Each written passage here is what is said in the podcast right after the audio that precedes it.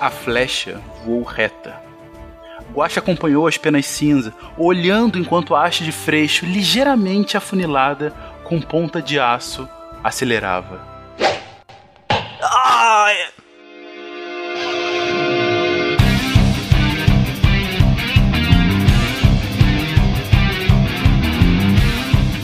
Olá pessoas, aqui é Fernando Malto Fencas, diretamente de São Paulo. E eu sou um internacionalista fajuto que nunca leu Cornwell. É, eu tenho que admitir isso, gente. Desculpa qualquer coisa. Olá pessoas de São Paulo, aqui é a Gabi. E, assim como o Bernardo, eu também acho um livro bom. Droga, perdi minha frase. Desculpa. 21 livros e você ela aprendeu. Ai, caraca, sempre fazem isso comigo. Sério que essa era a tua frase, Pena? É, era um pouco mais elaborada, mas enfim, a ideia era essa. Olha só, pequeno babaca de novo. Solta, solta a vinheta. Desculpa. Aqui é Bruno, Porto Alegre, Rio Grande do Sul, e Bernard Cornwell se resume a sangue, suor e cheiro de merda. Wala Wala, ouvintes, aqui é o Pena, de São Paulo. É, eu não tenho uma frase boa, não tenho milho bom, não tenho nada bom, vou dar um tiro no Tarek. Aperto. Sempre uma opção. Por que não?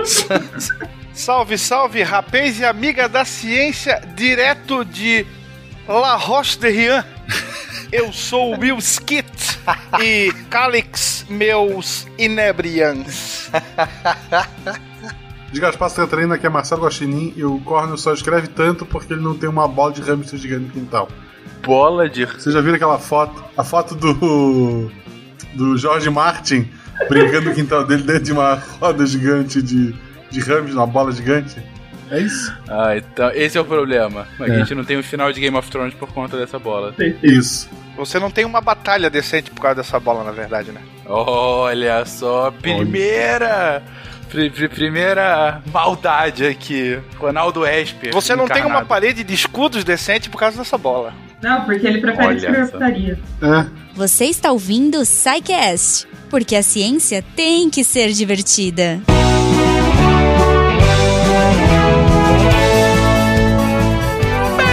Bem-vindos a mais uma sessão de Recadilhos do SciCast.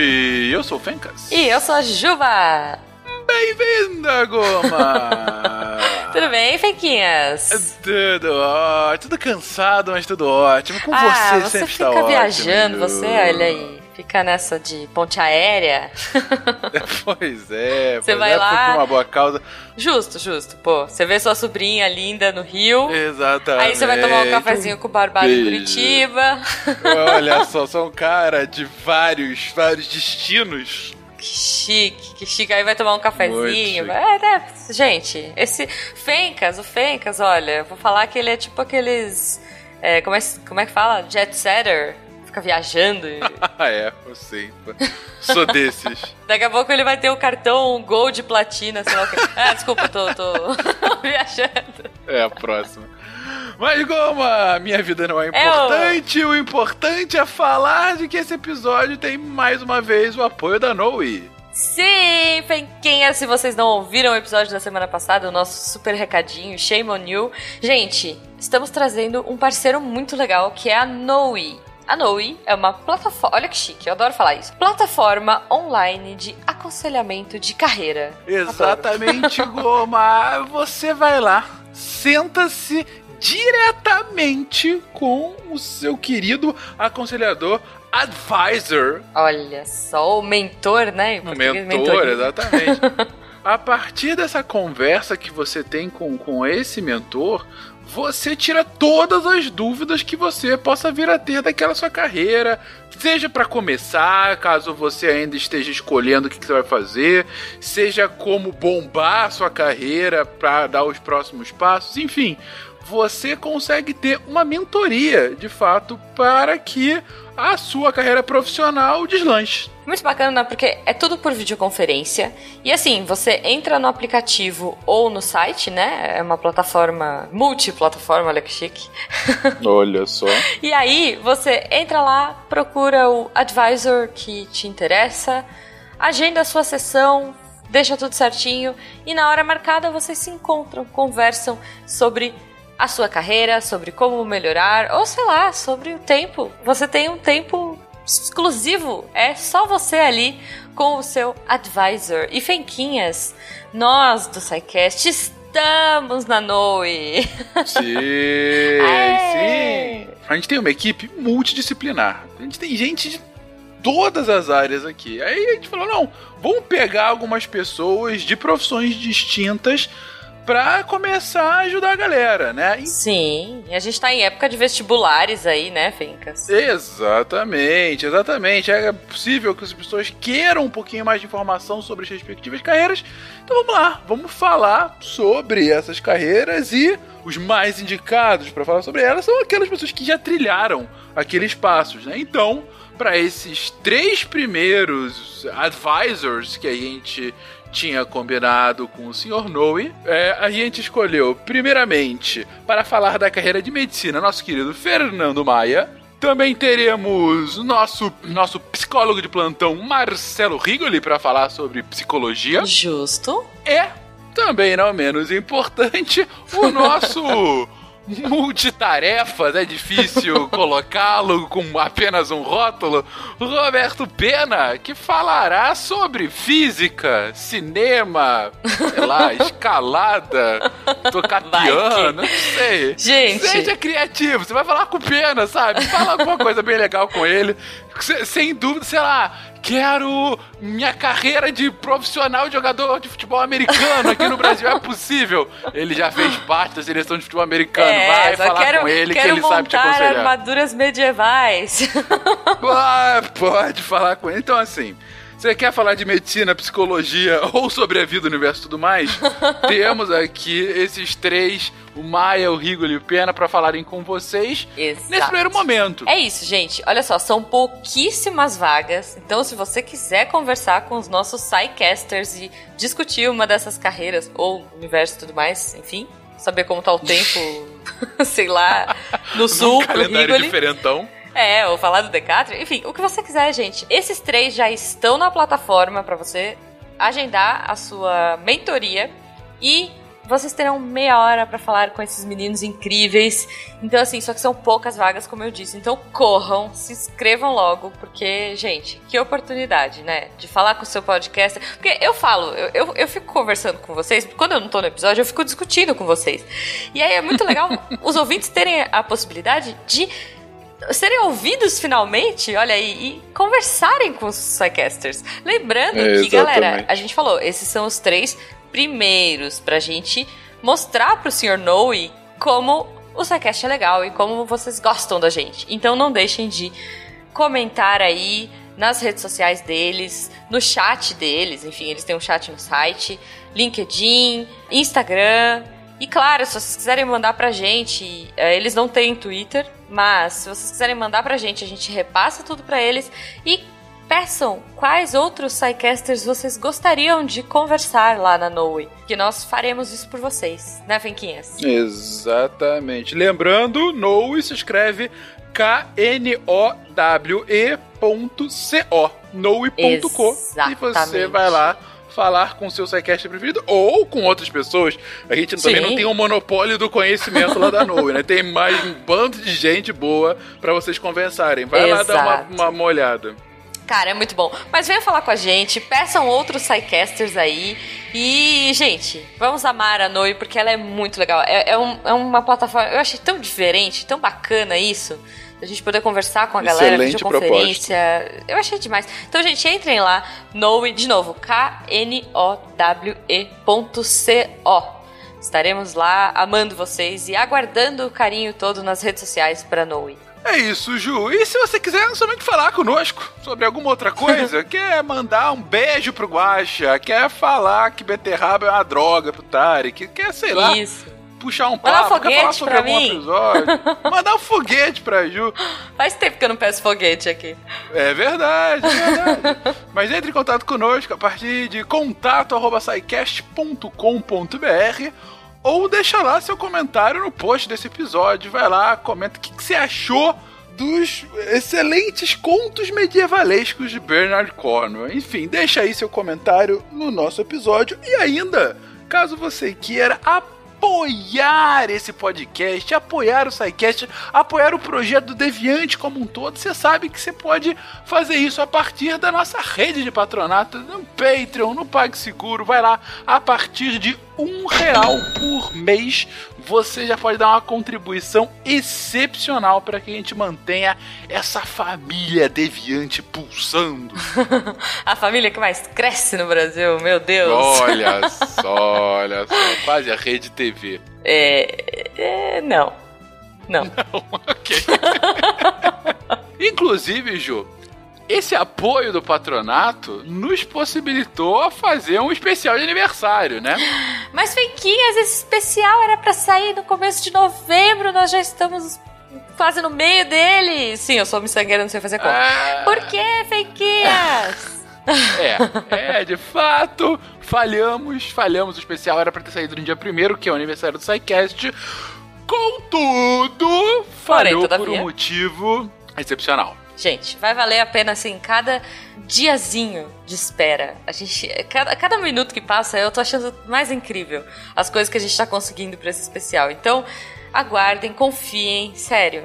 Vai- gente, Sério. vai Gente, valer a pena. é, assim, vou, vou abrir o jogo pra vocês aqui. Olha, a gente poderia ter lançado semana passada Sim. um especial. Ia ser foda, a galera fala: caraca, que maneiro que vocês fizeram isso. ah, meu Deus, ia ser já foda.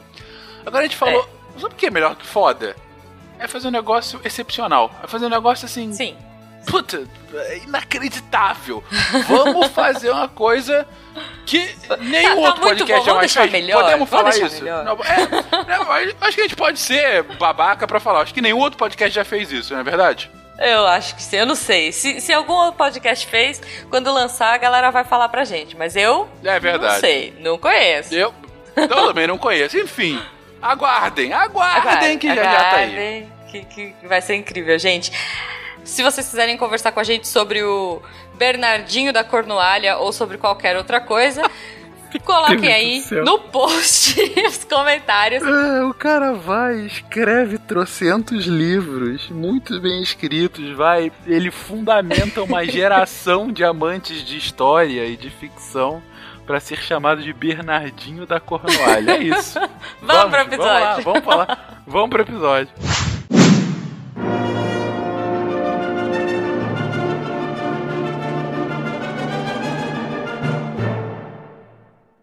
Meu estandarte estava atrás de mim e atrairia homens ambiciosos. Eles queriam minha caveira como uma taça para beber, meu nome como troféu. Olhavam-me enquanto eu os olhava e viam não um homem coberto de lama, mas sim um senhor de guerra com um elmo que tinha um lobo na crista, braceletes de ouro, malhas de elos apertados e um manto azul escuro com bainhas de fios dourados e uma espada famosa por toda a Britânia. Bafo de Serpente era famosa, mas mesmo assim eu voltei a embanhá-la, porque uma espada longa não ajuda no abraço da parede de escudos. Em vez disso, peguei ferrão de vespa, curta e mortal. Beijei sua lâmina e em seguida gritei meu desafio ao vento de inverno. Venham me matar! Venham me matar! E eles vieram.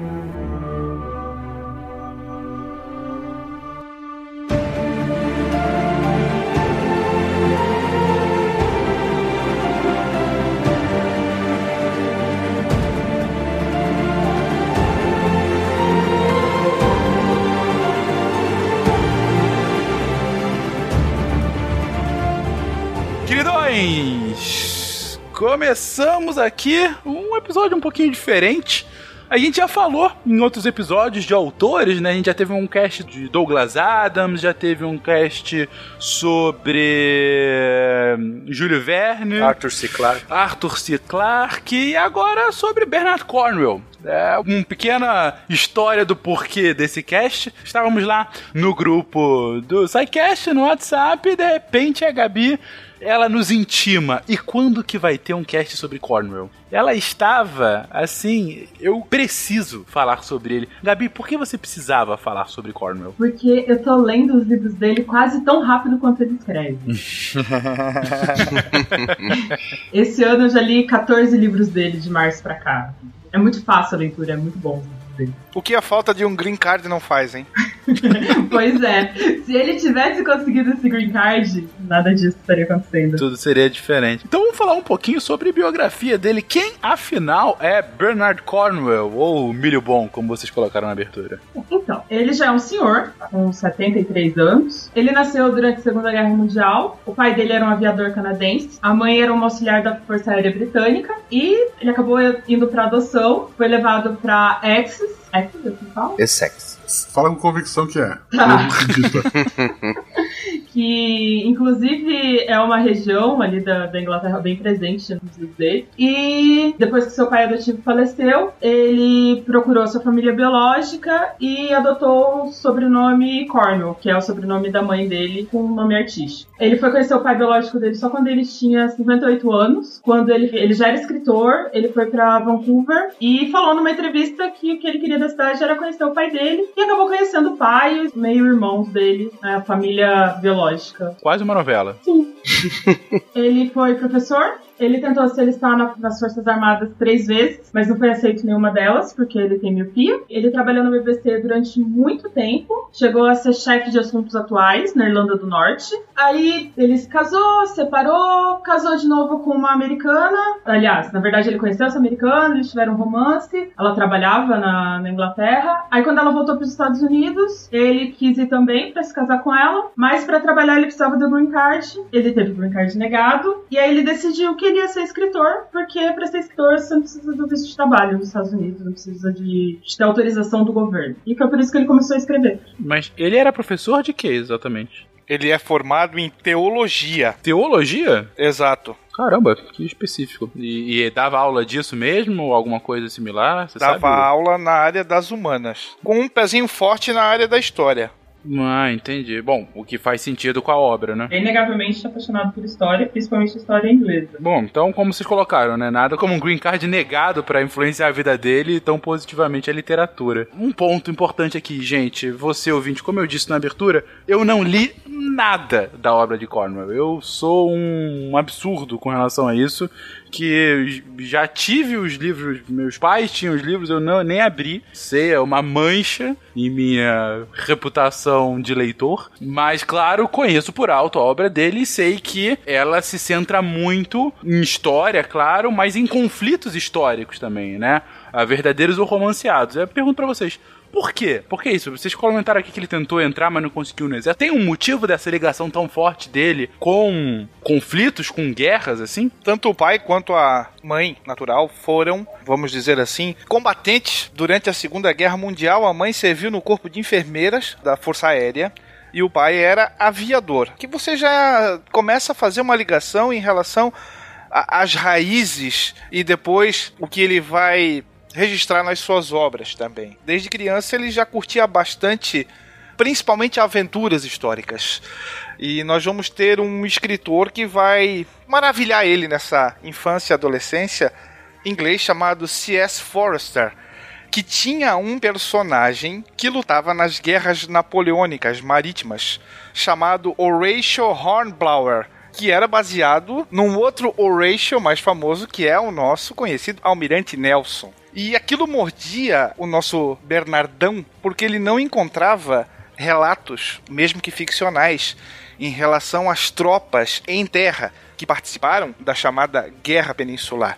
Por que não um personagem, por exemplo, pautado no Duque de Wellington, que foi talvez o cara responsável pela queda do Napoleão na virada do no século XIX? Por que não encontrar algo assim, uma aventura histórica baseado em fatos históricos com relatos históricos, mas com personagens ficcionais? E essa pulga ficou ali mordendo o cérebro dele e serviu depois como gatilho junto com o seu cartão verde negado para que ele enveredasse por esse lado também. É interessante. Esse tipo de romance, pessoalmente, eu acho muito interessante. é Meio ficção, meio história, né? Porque assim, se você pega o Martin, ele se inspira por muito da história, principalmente da história inglesa, Guerra das Duas Rosas, etc e tal, e a lógica, né, do, dos reinos ingleses, para criar um mundo fictício. Mas o que vocês estão comentando aqui é que Cornwell não, ele tá pegando realmente a história e ficcionando um pouco, né, é, colocando elementos ficcionais, elementos novelescos para que a trama fique ainda mais interessante pro autor, né? É, isso acho que é a coisa mais legal dele, porque ele vai muito profundo, né, no, na parte histórica. Ele não se basta ali de pegar só aqueles acontecimentos que a galera já conhece, as datas importantes, as batalhas e tal.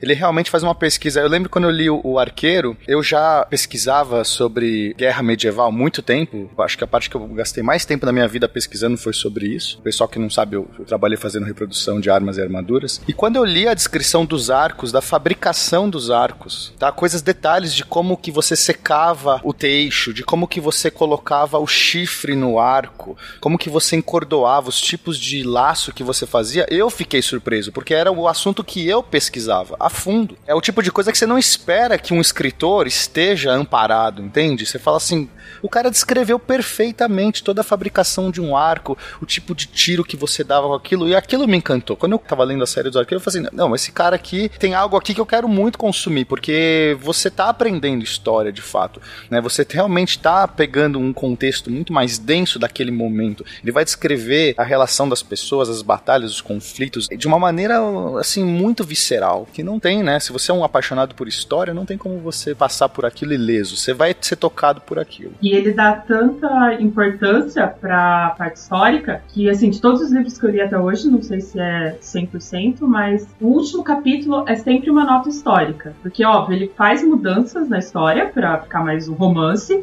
mas aí no final ele sempre explica: ó, tal coisa que aconteceu assim, acessado no livro, na verdade não foi bem assim. Tal coisa não tem dados históricos suficientes, então eu inventei. Tal coisa foi exatamente assim que aconteceu. Ele, ele dá muito, muita atenção pra essa parte de história. É muito legal, né? Ele dá essa satisfação, porque ele sabe que o leitor ali talvez não saiba exatamente o que é histórico e que não, né? E ele acha que pela preocupação que ele tem de não estar tá ensinando tá, ou tá passando uma coisa errada, ele, ó, que realmente eu saí um pouco do, do, do, da parte histórica ou aqui eu não tinha dados, né? Não, e muitas vezes ele até justifica, né? Ó, eu saí da história, mas é só porque eu precisava que tivesse uma batalha aqui.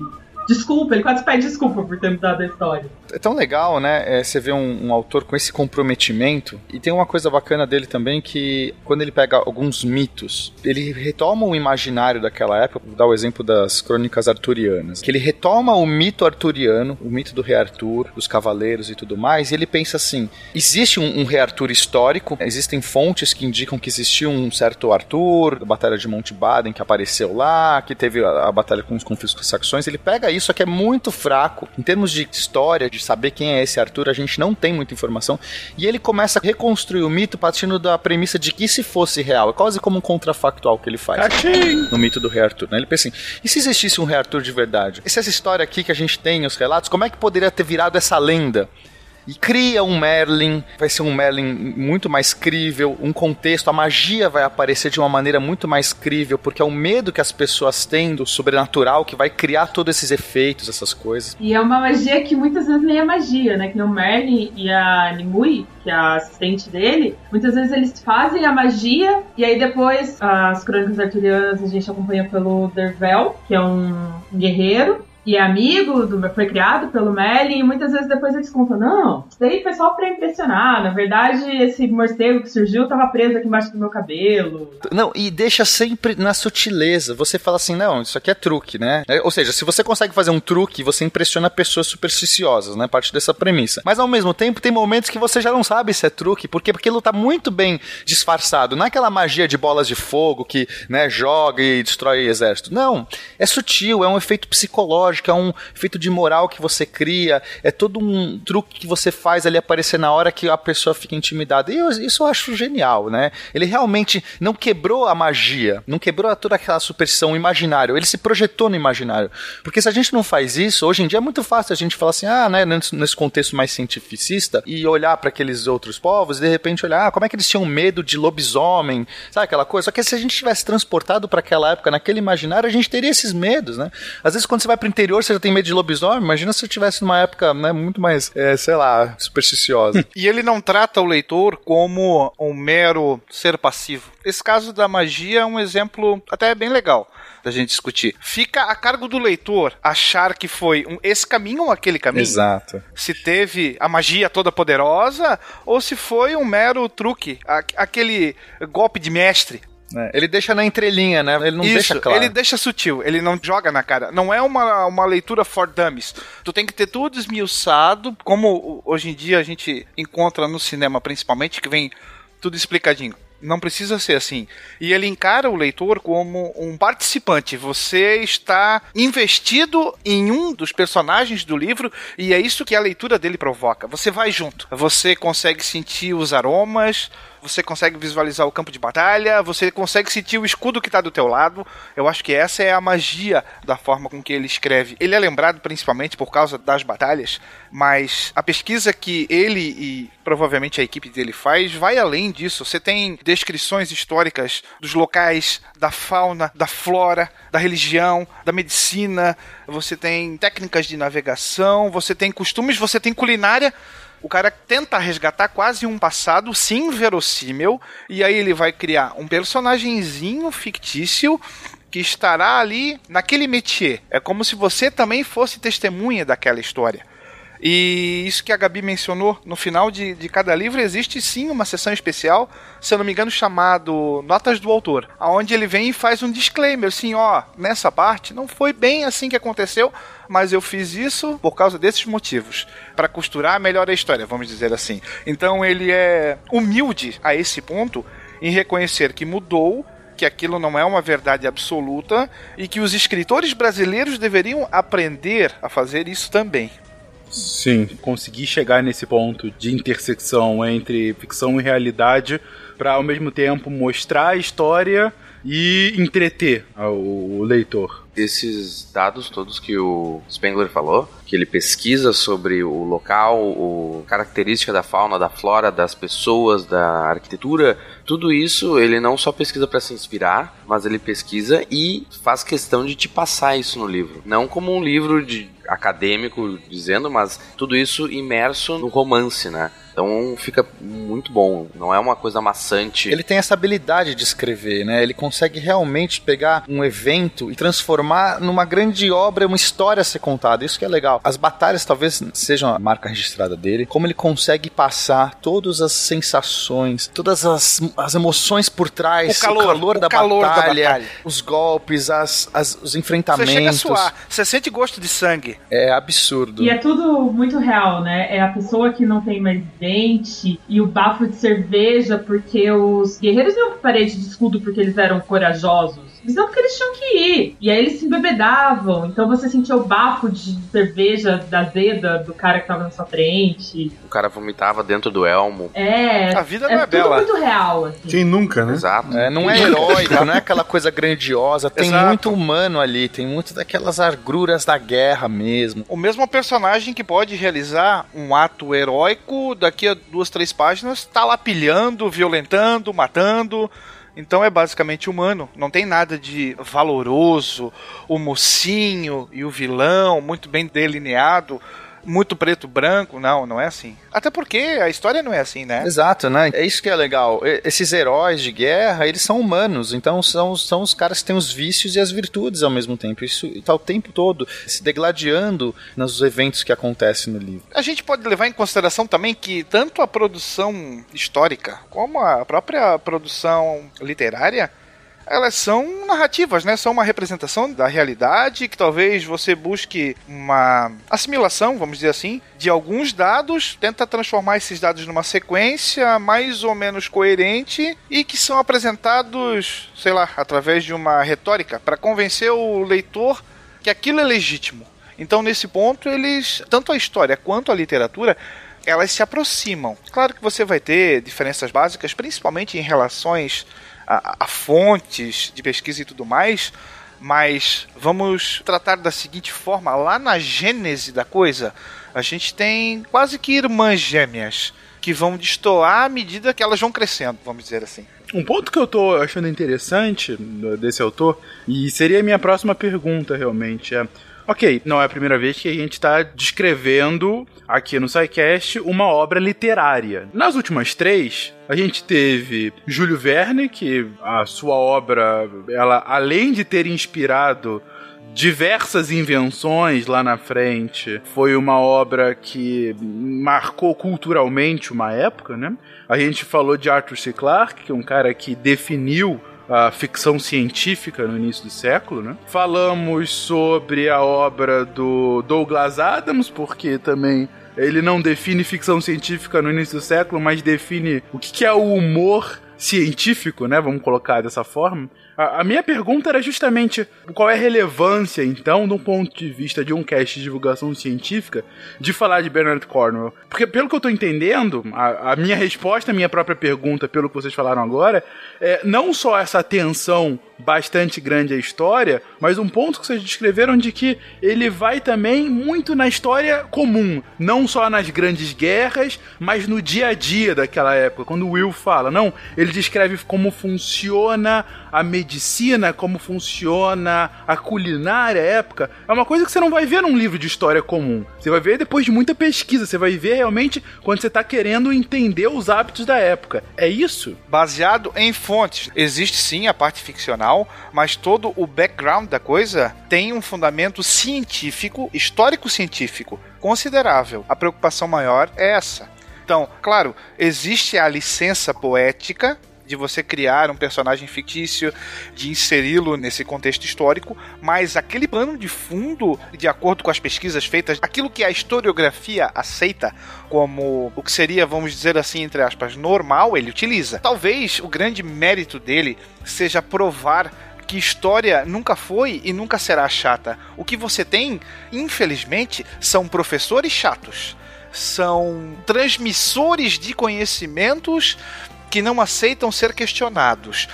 E aí, talvez por uma experiência dessa que você tenha tido lá no banco escolar, você rotula, marca com ferro e fogo no teu cérebro e passa a destilar o seu preconceito em relação a isso. História? Não, é, é só decoreba. O nosso amigo Bernardão aqui mostra que a história pode e é muito interessante, mesmo utilizando da ficção muito bem escrita por ele. Eu acho que ele tem um, um mérito grande em redefinir esse romance histórico, né? Qual a profundidade disso? A gente pode fazer uma analogia talvez meio tosca, mas seria o que o Asimov é para ficção científica, o Bernard Cornwell conseguiu criar para essa Boa. ficção Boa. histórica. Isso aí. Porque ele traz em todas as camadas, né? Ele vai trazer em todos esses contextos e vai fazer uma história divertida também. Quer dizer, não é maçante, não é que ele vai criar tudo aquilo com um aparato histórico para, olha só como eu sei, olha como eu conheço esses negócios, vou contar a história aqui do da Inglaterra Inglaterra. Não, é um livro divertido. O rei, o povo excluído da situação.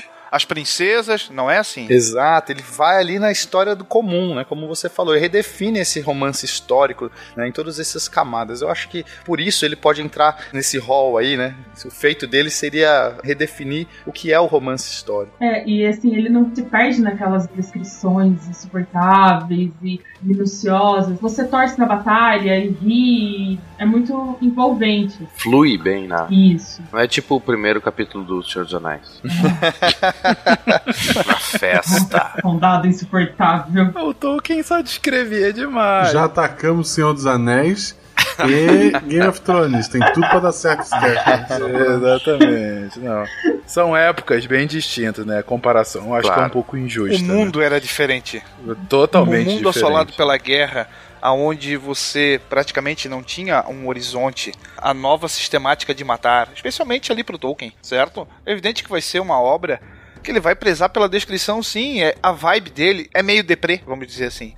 Né? Bastante. O cara foi um combatente, ele sentiu na carne aquilo ali. O Martin segue, eu acho que ele é talvez o, o, grande, vamos dizer assim, irmão do outro lado do romance histórico em relação ao Cornwell, escreve maravilhosamente bem também. Cada um deles tem as suas peculiaridades. Aqui a gente vai estar tá falando, claro, do Bernardão, mas isso não significa que você tem que desmerecer ou que eles são inimigos ou que são peças de literatura antagônicas. Não, não é por aí. Você tem que ler, amigão. A leitura é peça-chave. Experimente, leia e defina. Eles têm estilos diferentes até. Exato. Defina aquilo que você goste, né? Exato, é. Sim. O- uma característica que eu gosto muito dele é porque o personagem que testemunha, no geral, nos livros, o personagem que testemunha, que conta a história, é sempre uma pessoa comum, né? Então não pega um grande rei, não é o rei Arthur, é o Dervel. né? Povão, povão. é, é o povão. Thomas de Hookton, que é o arqueiro, não é o cavaleiro, né? É o, o Uhtred, que é um cara que não é um rei dinamarquês, não é um rei saxão. Não, ele é tão párea. Ele é vítima de um sequestro, né? Exato, é o É cara uma vítima de vítima de sequestro. sequestro. Então ele trazer já esse novo contexto para uma pessoa, eles não escolhem esses grandes personagens, só que esses caras testemunham os grandes feitos.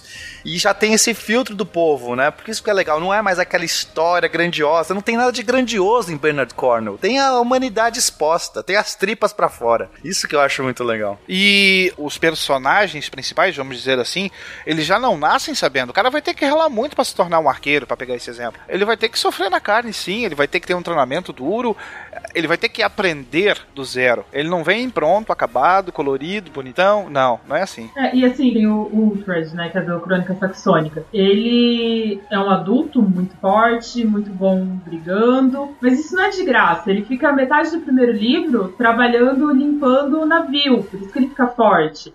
Ele é bom de briga porque ele era sequestrado, saxão sequestrado, no meio de um monte de moleque dinamarquês que batia nele em qualquer oportunidade. Então ele teve que aprender a se defender. Essas coisas não são de graça, mesmo que é ficcional. Sim, eles não têm, tipo, superpoderes intrínsecos porque eles são os fodão. Tipo, agora vão atacar outra literatura, que nem Harry Potter. Harry Potter, ele é escolhido em tudo. Agora você chegou num ponto a trilha. não podemos passar. Alguém nunca mais vai gravar, hein? Eu acho que depois que a gente falou de Cornell, Game of Thrones e do, do Tolkien, eu não gostaria de trazer essa coisinha à baila, né? A gente tá falando de livros mais adultos e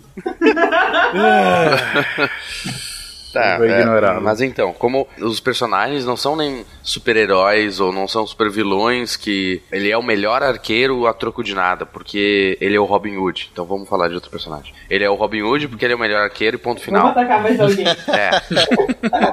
Então. Kevin é, Costner, né?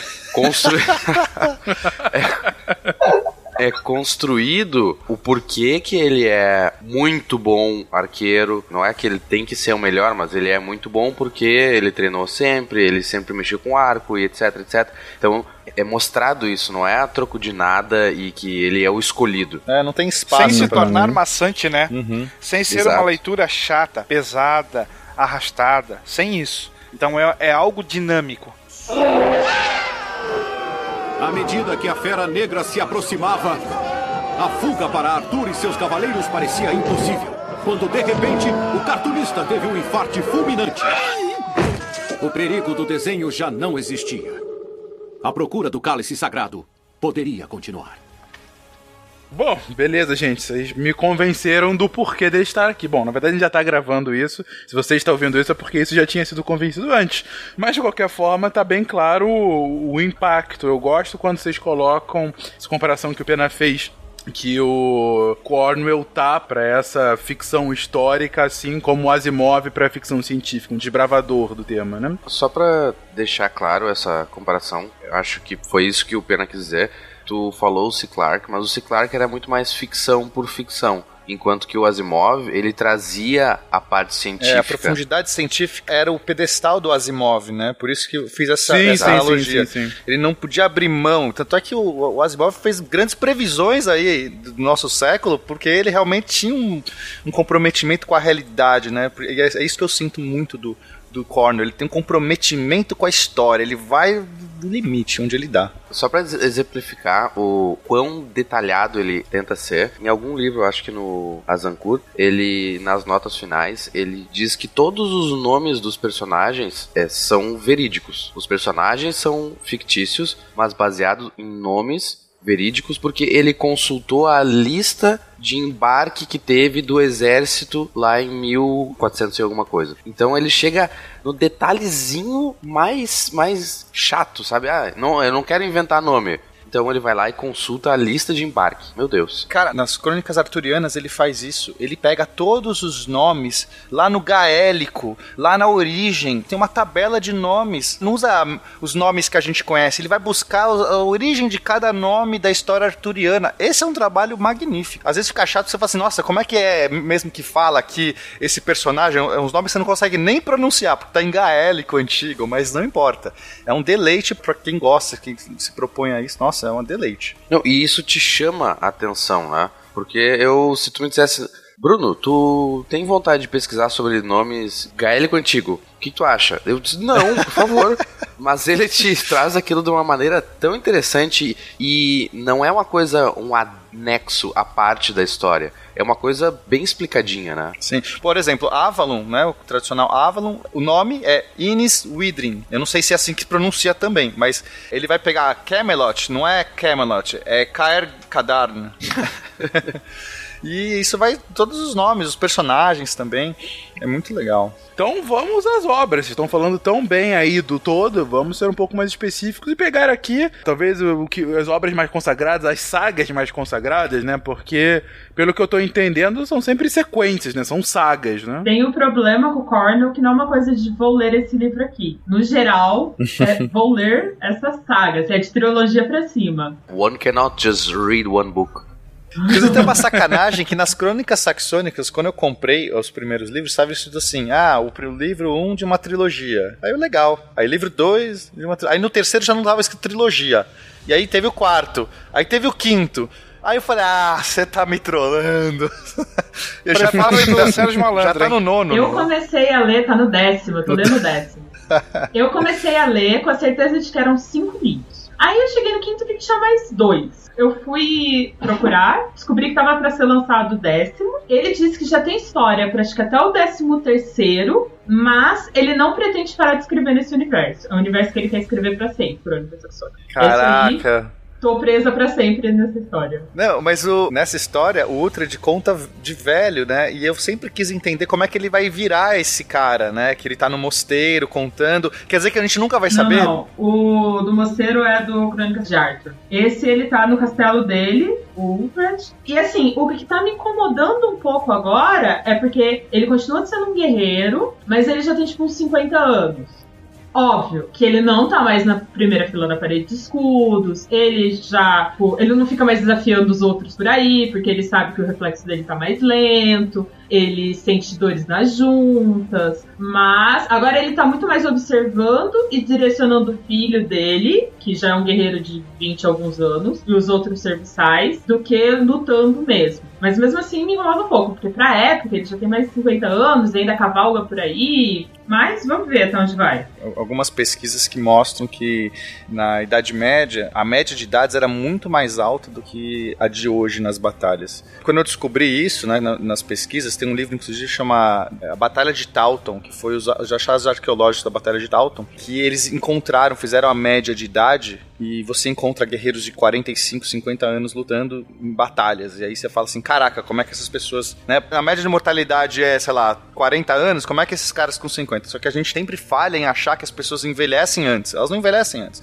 É que são poucos os que conseguem chegar lá porque morreram de doenças no meio do caminho, morreram de mortes matadas no meio do caminho. Mas não é que a pessoa chegou aos 50 anos, ela está decrépita. Ainda mais uma pessoa que provavelmente viveu de uma maneira ativa a vida toda, pegando no pesado, né? Ela provavelmente, seus 50 anos, uma pessoa que sobreviveu, tá muito melhor do que uma, alguém hoje, né? Alguém É, sedentário é hoje. porque quando ele falava do rei Alfredo, você vê que o rei Alfredo foi doente a vida toda, né? Mas é que ele fala que com 50 anos ele era absurdamente velho.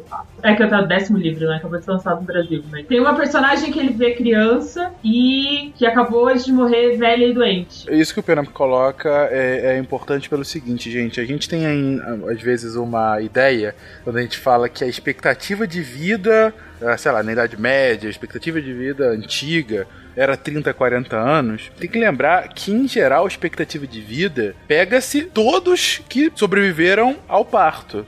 E a gente tá falando de uma época em que a mortalidade infantil é muito alta. Significa que a média acaba baixando muito, muito mesmo. É claro que a gente não tá falando que as pessoas chegavam, que nem hoje, a 80 anos e bem, saudáveis e totalmente eh, disposta e lúcida, não é isso. Mas também para não achar que aos 30 anos você já era um decrépito, entendeu? Você já tava. Não, não é esse o ponto. Tem que chegar a um meio termo. O Trent vai começar a me incomodar menos agora.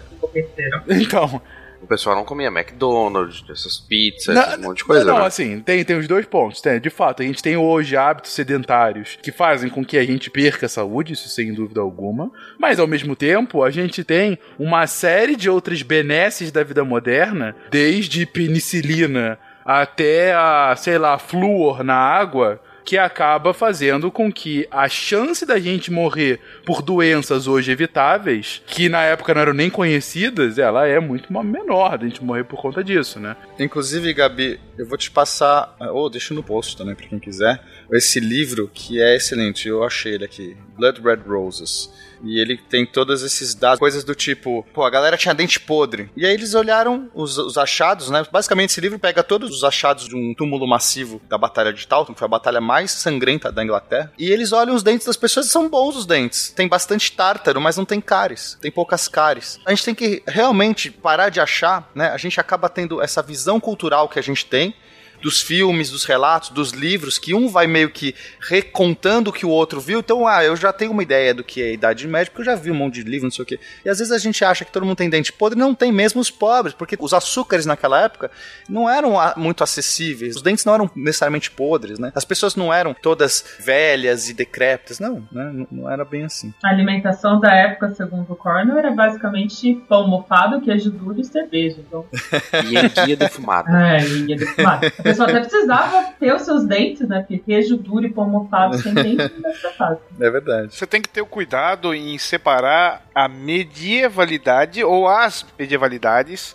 com a tal da medievalística. A medievalidade vai ser reproduzida aí através dos filmes, alguns livros. É aquela concepção, vamos dizer assim, do, do imaginário atual da Idade Média, que não necessariamente representa aquilo que provavelmente aconteceu. E aí a história vai procurar algo mais profundo através da medievalística nesse sentido. Então a gente tem que ter o cuidado necessário, novamente, né, em você não aceitar aquela imagem caricata como servindo para todos ao mesmo tempo e na mesma época. A gente estava falando aí em expectativa de vida, né?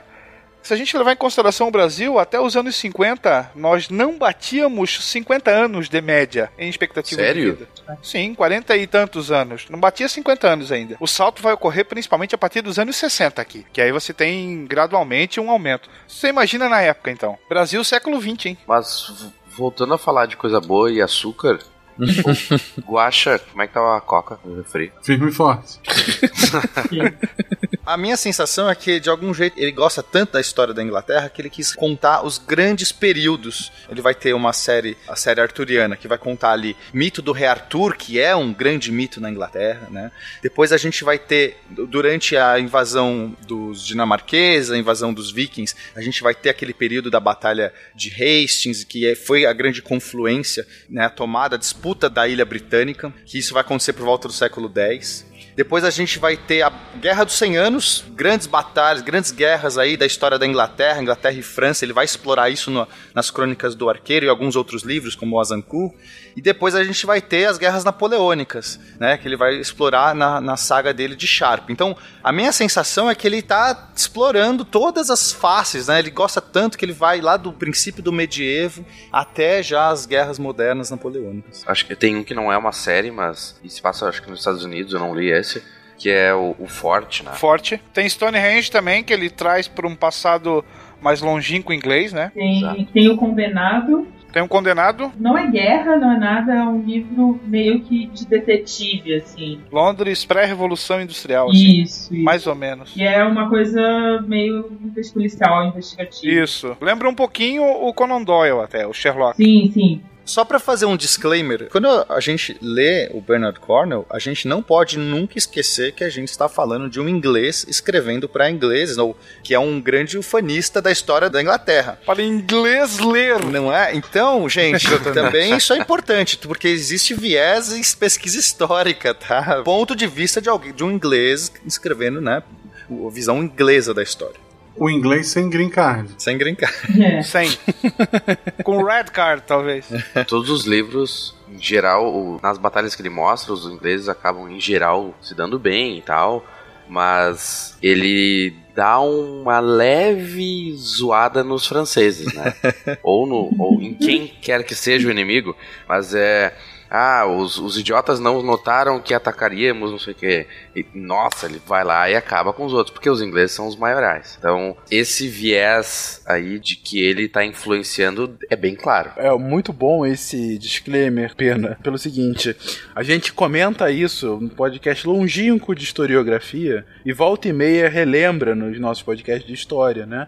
Mas é interessante a gente lembrar pro ouvinte, gente. Por mais que a história seja e deva ser fundamentada em fatos, a interpretação dos fatos, ela é viva, né? Faz parte da resolução da questão. O tempo todo, né? e o tempo todo, e de vencedores de conflito, e da ideologia geral dominante naquele período. Então, assim, hoje mesmo numa palestra em que estavam falando, nada a ver com o tema de hoje, mas uma palestra que estavam falando sobre a democracia corintiana dos anos 80, né? Foi lá um Cara, movimento dos por um jogadores dos- momento eu achei que você ia falar democracia coreana. Eu me assustei pelo fato de ser democracia você- corintiana. Aí, mãe, seria um pouquinho mais demais. Mas enfim, democracia corintiana, gente, foi um movimento de jogadores do Corinthians. Sócrates, que, quem, o Sócrates, o jogador, não o filósofo. O Quem- filósofo, nossa, quem tá a- muito confuso isso. Exatamente.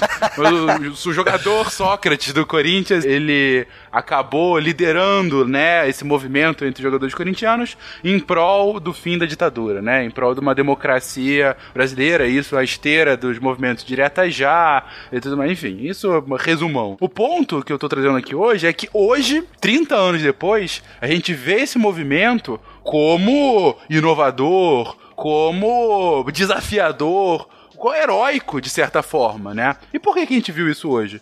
Porque venceu a democracia. Se o regime militar continuasse 30 anos depois, ou a gente nem teria sabido desse movimento, ou possivelmente a gente teria sabido como aquele movimento subversivo dos malditos corintianos Ah, os e o time poderia nem mais a estar jogando. comunista. Aqueles comunistas, exatamente. Então assim, é óbvio que os fatos são vistos à esteira daquele momento de quem está escrevendo, de quem está lendo, mas ainda assim, sem dúvida, são fatos. Mas obrigado por ter colocado isso aqui, Pena. Não é que o bem sempre vence, é que. Putz, lembrei daquela música do Corpo ainda do He-Man. Aham, eu tava pensando nela também. O bem vence o mal, assusta o temporal, azul e amarelo, tudo é tão belo. Ok. Com He-Man, vamos introduzir aqui as crônicas de Arthur. E aí, é é uma releitura da mitologia arturiana? Há muito e muito tempo, numa terra chamada Britânia, estas coisas aconteceram. Eu tive um liquidificador. Era bom.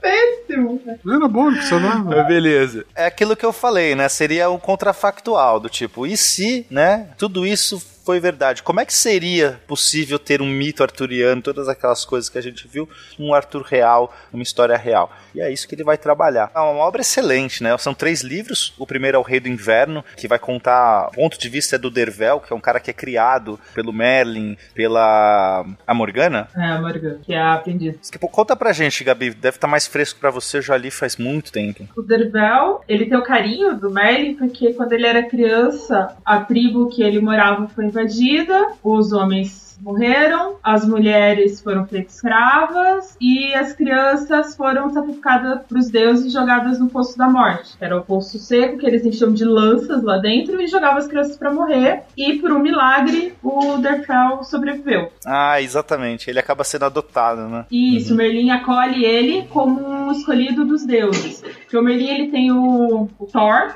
uma chácara, um sítio, em que ele recolhe as pessoas que são excluídas da sociedade. As pessoas que têm algum problema físico, algum problema mental, as crianças que são órfãs, porque ele acha que os deuses falam mais facilmente por essas pessoas. A Nimue, que é a, amiga do Dervel desde o começo, ela estava no navio Cravos o navio afundou e todo mundo morreu em alto mar e ela sobreviveu, chegou até a praia viva. Então, ela é escolhida da deusa do mar, tem todas essas coisas. E aí, o herdeiro da Britânia morre, né? E deixa a esposa grávida. A história começa no nascimento dessa criança, do Murkred Mordred. é um personagem real da história. E é bem interessante porque a mulher é cristã, ele sempre trabalha nos livros dele histórias, essa, muito essa parte da, da religião, assim, os conflitos da religião. A princesa é cristã e ela quer ter um parto cristão. E uma hora só, só que essa criança não nasce, não nasce, tá uma tempestade terrível, que é um mau presságio, e vai morrer ela e a criança, e o rei não quer que morra, porque o filho único dele, né, o filho único não bastardo, legítimo, morreu em batalha, então se aquela criança morrer, ele não vai ter outro herdeiro, e aí ele já tá velho, ele vai morrer e não, não se sabe como que vai ficar o reino. Ele manda chamar a Morgana pra fazer um ritual pagão, e é aí que o, o Dervel entra na história. Essa dicotomia é muito legal, né? Porque as pessoas eram temerárias a esses deuses. Por mais que você fale assim, ah, eu sou cristão. Não é que você não acredita nos outros deuses, você acredita em todos eles, você tem medo daquelas coisas, ou você venera, existe. Então, o apelo que o cara, o cristão, faz pra. Ah, mas aqui a gente tem uma magia de outras eras, de outros deuses e não sei o que. Existe todo esse contexto, esse imaginário por trás. Isso acontecia mesmo. As pessoas elas tinham monges em mosteiros, sei lá, beneditinos. As pessoas também tinham amuletos pagãos. Elas também escreviam odes a deuses pagãos, porque tudo isso fazia parte daquela salada ali. E que ainda hoje tem, né? Ainda hoje a gente tem. É uma coisa que nos livros dele fica muito evidente quando ele fala dos pagãos, mas é um pouco mais sutil quando ele fala das pessoas que acreditam no Deus pregado. Não é que não existam outros deuses, principalmente o pessoal que cultua os deuses antigos. Não é que eles acham que Cristo não existe. É só que é mais um Deus entre todos os que existem. E eles até não entendem por que, que os cristãos têm que cultuar só um Deus. Tipo, ah, por, que, que, por que, que o Deus pregado é tão egoísta que as pessoas cultuem só ele? Deixa eu só entender. Deus pregado. Deus é pregado ao Jesus. cristianismo, é como eles referem a. Ah, que legal. Aqui o palco histórico é a Grã-Bretanha do século V, logo depois do domínio do Império Romano. Os romanos já partiram e ele retrata basicamente a Britânia como uma terra de conflitos. Ali você vai ter bretões, você vai ter os saxões do leste, você vai ter os irlandeses do oeste, além de disputas internas ali de vários pequenos reinos nativos, né? E permeado com, junto a isso tem essa parte que é extremamente importante, que é o conflito religioso entre o cristianismo, a, entre aspas, novidade, vamos dizer assim, e as religiões tradicionais, ali os druidas e tudo mais. E justamente é isso, a questão de anular um e outro. Você não precisa anular todos para acreditar em um. Ele pode ser só mais um, Uhum. por que não? Inclusive, o, o druida agora, o Merlin, ele é um druida, né? Na, na versão do Corno. Não existem magos. E o Derfel é um, se eu não me engano, é um saxão que foi criado como bretão Sim, pelo Merlin. ele era de uma tribo saxã que foi invadida. Uma coisa que eu gosto também é que ele retrata o Arthur como sendo um general de batalha. Não um, um rei que tem ali, sei lá, a herança, o, que, que ele pode reivindicar o trono. É meio que as coisas acontecem é, de uma maneira providencial, ali, meio sem querer e tal. É, ele era um filho bastardo do Uther. E até durante os livros, como ele era um homem muito justo e ele era reconhecido em batalha, as pessoas querem que ele assume o trono, mas ele fala: não, eu, eu não tenho direito ao trono. É, ele nem se acha digno. Ele fala assim: ah, eu não sou estudado, eu não sou uma pessoa que pode fazer isso. E o negócio dele é ir pro campo de batalha, né? Exato. E isso tem, né? Historicamente a gente é, encontra esses relatos. Esse tal Arthur, ele é um cara que surge na- nessa batalha, uma batalha grande, chama Batalha de Mountbatten, que repele os saxões. É uma batalha histórica e meio que era inevitável. Assim, eles olhavam assim, como é que a gente vai conseguir? Essa ameaça saxônica tá vindo, não tem como. Nessa batalha surge nessa lenda de um, grande herói que conseguiu repudiar esses saxões e esse cara virou, né, depois vai virar esse rei Arthur nas histórias. Então é meio que o, o- Bernard Cornwell cria, pega da mesma fonte, quer dizer, um cara de batalha. Não era um rei prometido, era, era um bastardo, mas era um cara que foi lá, conseguiu conseguiu naquela batalha histórica. O Arthur lembra um pouco daquele filme do Antoine Fuqua nessa parte, que falhou miseravelmente no restante. Mas ele retrata o Arthur, se não me engano, era o Clive Owen, o ator, como um comandante, como um general. Não tinha nada de valoroso, a, a Excalibur, aquele ideal de cavaleiro medieval. Não, não tem nada disso. Até porque essa ideia de cavalaria vai surgir muito tempo depois, né? Eu até falei no. Isso que eu ia comentar. Né? Porque foi uma releitura Exatamente. dos contos arturianos que é é repaginada pro- Que embasam, que né? embasam pra uma nova época, né? Esse contexto de cavaleiro, cavalaria, não tem ainda nessa. Né? Armadura e tudo mais, esqueça, né? Tô falando aí de pelo menos 500 anos de diferença, pelo menos, né? Assim, do, do, Uma contexto de pequena diferença, né? Exatamente. É tipo a comparação daqui com a descoberta do Brasil, gente, assim, pra efeitos reais, né? Você vê como é, é claro. Que vai começar lá com o Carlos Magno e companhia, né? Exatamente. Aprendi no SciCast. Olha só. que orgulho! Bom, então são três livros. Então, o primeiro é O Rei do Inverno, o segundo é O Inimigo de Deus, o terceiro é Excalibur. Tem certeza? Porque se eu começar a ler agora, chegar no terceiro, daqui a pouco eu vou ver, Não, tem, não, esse tem é outros cinco. Esse aí nunca Ah, tá. se sabe, né? E uma coisa que eu acho muito legal, Calibur não é uma espada mágica que foi tirada de uma pedra. Ela é uma espada muito boa, que tinha um nome, e que ele propositalmente cria essa áurea em volta da espada pra colocar medo nos inimigos. O bom e velho O caô. mais legal não é a espada, é a bainha. O marketing. A bainha, né? Mas eu não vou, não vou dar spoiler. É a mágica da coisa.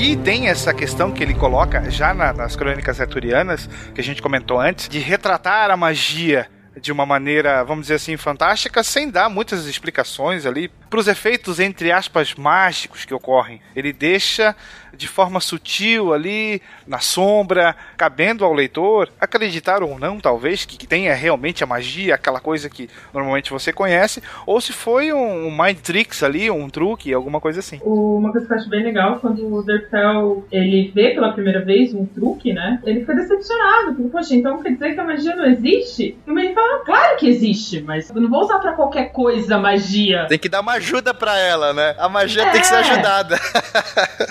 eu acho isso demais. Ah, eu gosto muito de sinergia, dessa mistura, dessa. Né, o que é magia, o que é feito, tudo isso tá meio que você não sabe. Nem eles sabem, né? Eu acho, né? Dá a entender de que o próprio Merlin, a, a Morgana e tudo mais, eles nutrem a magia, mas eles têm, têm que dar ajuda pra ela, tem que ficar ali, sabe, fazendo acontecer pra que ela te ajude no momento certo. É isso que dá a entender. Porque ele- eles têm um pouco das coisas que a gente vê depois no deuses americanos, que é de se você não cultua um deus, ele perde a força. Então ele fala, a Britânia está sendo invadida pelos cristãos e as pessoas estão parando de cultuar os deuses antigos e tá ficando mais difícil fazer magia, porque os deuses estão ficando cada vez mais longe e estão dando menos poder pra gente. Cara, tem mais uma coisa que eu queria falar, que é o jeito que ele pinta o Lancelot. O Lancelot, a gente na mitologia sempre foi aquele nobre que vai lá e passa por várias provações e faz um monte de coisa acontecer, pessoa nobre de espírito e tudo mais. E aqui ele é um cara que faz uma campanha de marketing na real, né? Que o cara era um filho da puta.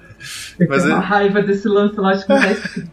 Só que ele é um cara que consegue vender bem. Então, assim, é como se a campanha de marketing dele criou a mitologia do Lancelot, né? Só que a gente tá vendo o real ali, a pessoa por trás da campanha de marketing. É muito bom. E a Guinevere do Cornwell é totalmente diferente daquela Guinevere clássica que a imensa maioria já está acostumado. Ali ela é uma personagem ambiciosa, atuante, ela tá sempre um passo à frente de todos os outros. Então ela usa e abusa da sua sensualidade, ela dobra muitas vezes o, o seu amado, ela vai trair o seu amado também, tudo com, com quintos interesses. Ela já tá pensando lá no futuro como se dá bem, como ela armateia E só vai catando as moscas que vão caindo. Verdade. Continuando a linha histórica dele, que a gente estava falando agora é de século V, né? Próximo seria então Crônicas Saxônicas, é o que? 9 Século 9 e 10. 10? 10? É, 9 e 10. Como é que é a história? Bom, o contexto agora é outro. A gente já tem os saxões que colonizaram, né, conseguiram entrar na Grã-Bretanha e estão ali habitando.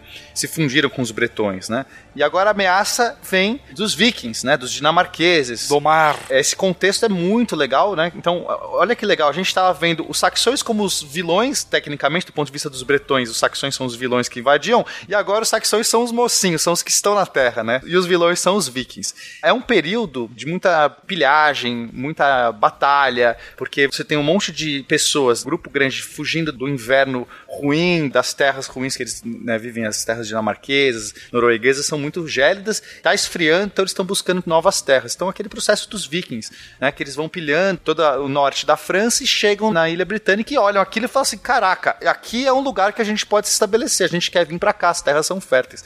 Então, esse processo todo, só que já existem os cristãos ali. Então, esse conflito também religioso, também de, de muitas nações. A Inglaterra, nesse período, está dividida em sete reinos. Então, esses vários reinos que estão fendidos, né, e de repente eles precisam de um rei para unificar esses reinos para que consiga afastar essa ameaça. Então é todo esse contexto que surge a figura do nosso protagonista, que é o Uhtred. Meu nome é Uhtred, sou filho de Uhtred, que era filho de Uhtred, cujo pai também se chamava Uhtred. Uhtred de Bibamburg. Eu lembro até hoje do, Isso, do nome. isso aí. Que existe na realidade, né? Sim. Eram bravos, mas pouco Criativos. criativos, essa família. Ele vem não? da Nortúmbria. A Nortúmbria é um reino do norte da Inglaterra, um, um reino meio gélido. Então ele nasce lá, só que ele é sequestrado.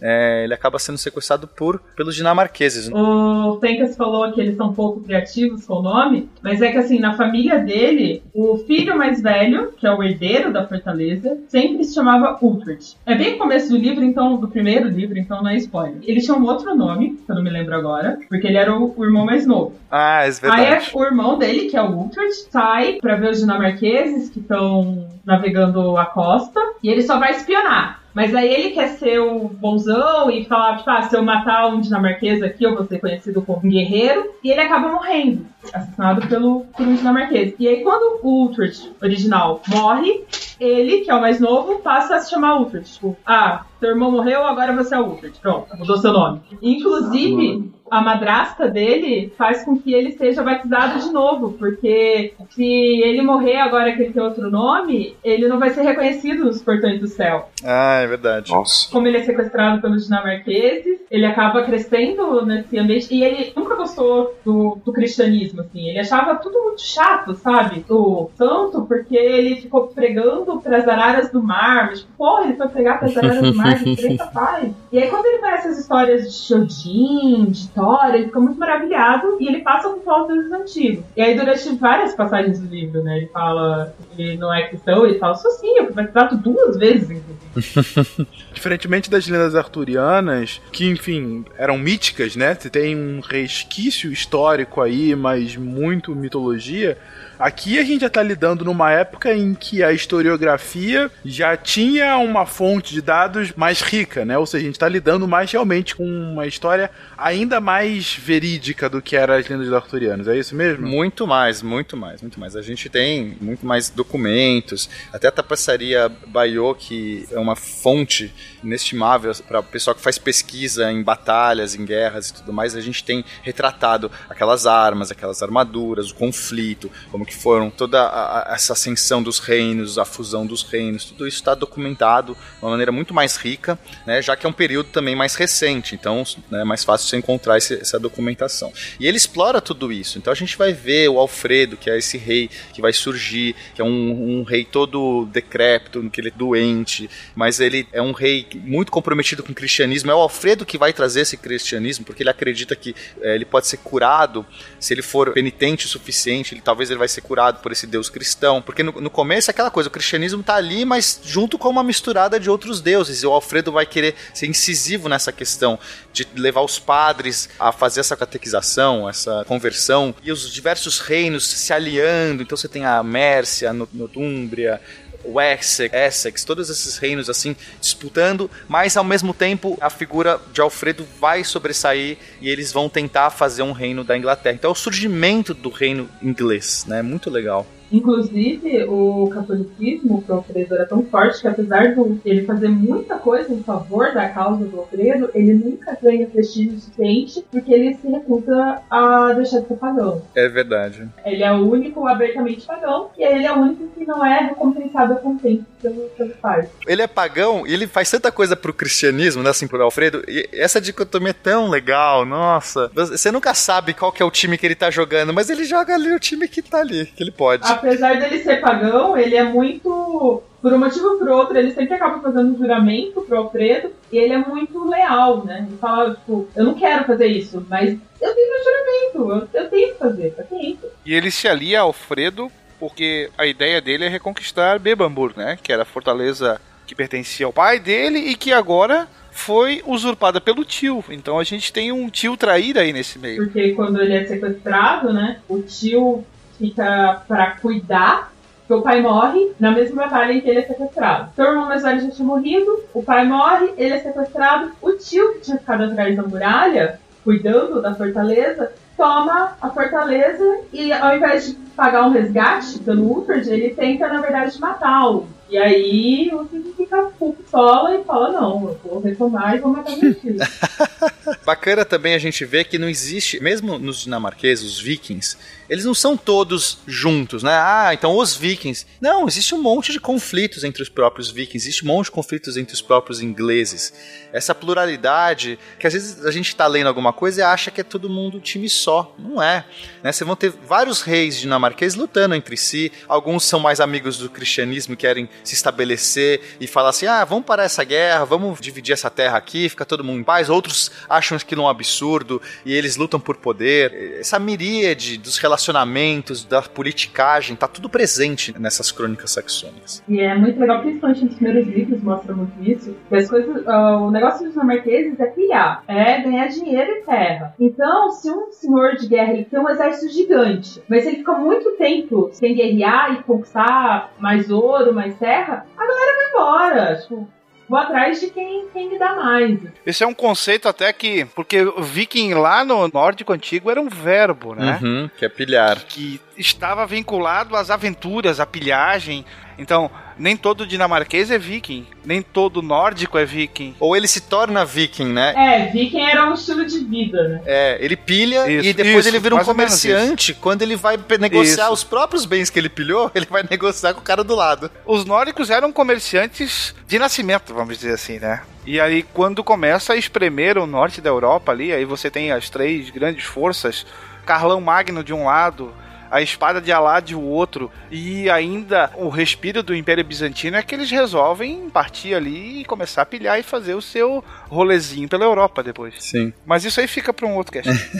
Uma coisa interessante é que o Uhtred, ele é da Northumbria porque o começo da família do Cornwall, nas pesquisas dele, veio da Northumbria. Então ele quis colocar um, um personagem forte, começar a série. É, tipo, na teoria, assim, bem obscura, o Uhtred é um antepassado do Cornwall. Sim. Só pra dar uma referência atual, eu não li o, o- as Crônicas Saxônicas, mas creio eu que ela se passe na mesma época que a série que é atual agora, a Vikings, né? O começo do Crônicas Saxônicas é um pouco depois do começo de Vikings. Os filhos do, do Ragnar, que são crianças no Viking, são adultos guerreiros já no começo do Crônicas Saxônicas. Hum, tá. tem uma série que a BBC lançou, não tem? Baseada nas crônicas saxônicas. Tem O Último Reino, né? Que é o título do. Eu não vi.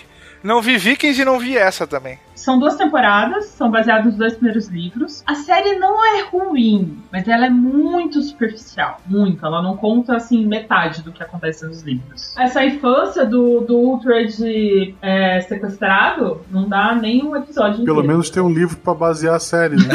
Exatamente. Nossa, mas tá uma mágoa. Psycast Cornwell ou como todas as outras séries fedem, né? Vai ser o nome desse episódio. Afinal de contas, sangue, suor e fezes. né? Exatamente. Saxões eu só li o primeiro livro ainda. Aí eu desisti no sexto, aí eu falei, ah não, esse cara tá de sacanagem. Chega, né? Ah, não vai, não vai parar nunca. Você faz assim, Pena. Quando ele morrer, aí você Isso, volta. isso, Quando aí ele eu morrer, fecho a saga. saga incompleta, aí você vai atrás. Exatamente. Quando ele morrer, tiver no 17 livro e, sei lá, o Viking Neto já tá, tá pra, sei lá, conquistar o amor dele, aquele cliffhanger, e aí você vai lá e compra e nunca vai saber se ele conseguiu ou não. Não, mas apesar de ser uma série, que os livros conversam direitinho, uma continuação do outro, todo livro tem um arco que fecha muito bem, assim. Se você parar ali, tudo bem. Você não vai ficar com o super, meu Deus, eu sei o que vai acontecer Vai acabar agora. o livro, o autor vai morrer e algum filho da mãe vai decidir continuar a história. É, tipo, não, eu estou sei lá, o- mantendo aqui a alma do. Não O Tolkien e o filho dele. Good vibes vocês, hein? Querem matar o cara e diabo aí Não, já, a gente né? Exatamente. tem 10 anos, a gente tem que começar a se preparar pra isso. Que nada, Caraca, que Gabi, nada. que beleza. nada. Mais 20 frouxo aí.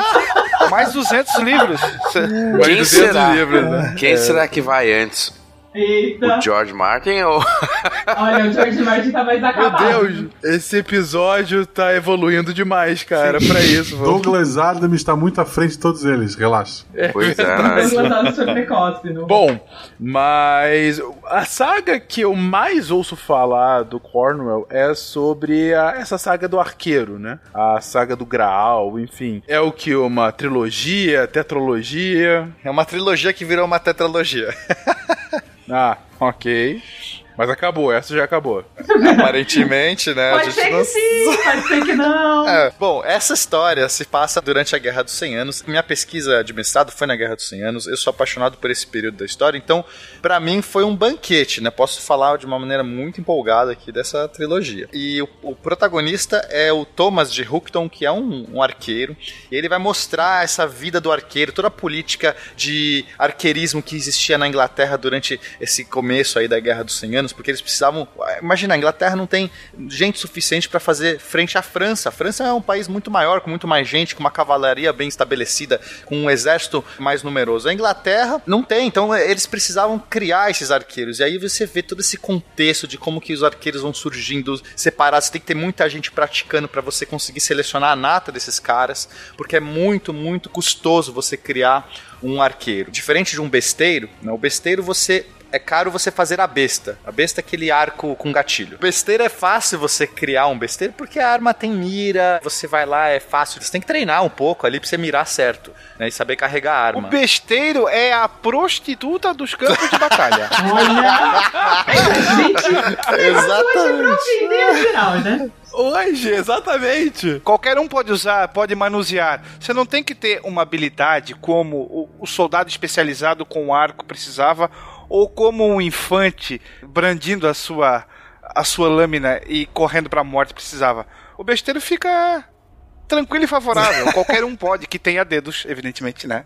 Pode utilizar esse tipo de arma. Por isso que ele era mal visto, inclusive. Sim. E aí eles eram mercenários também, tem toda aquela história de tinha os genoveses que eram os besteiros que né, se aliavam com quem pagasse melhor. Então, em vários contextos aí. Que é o jeito certo, né?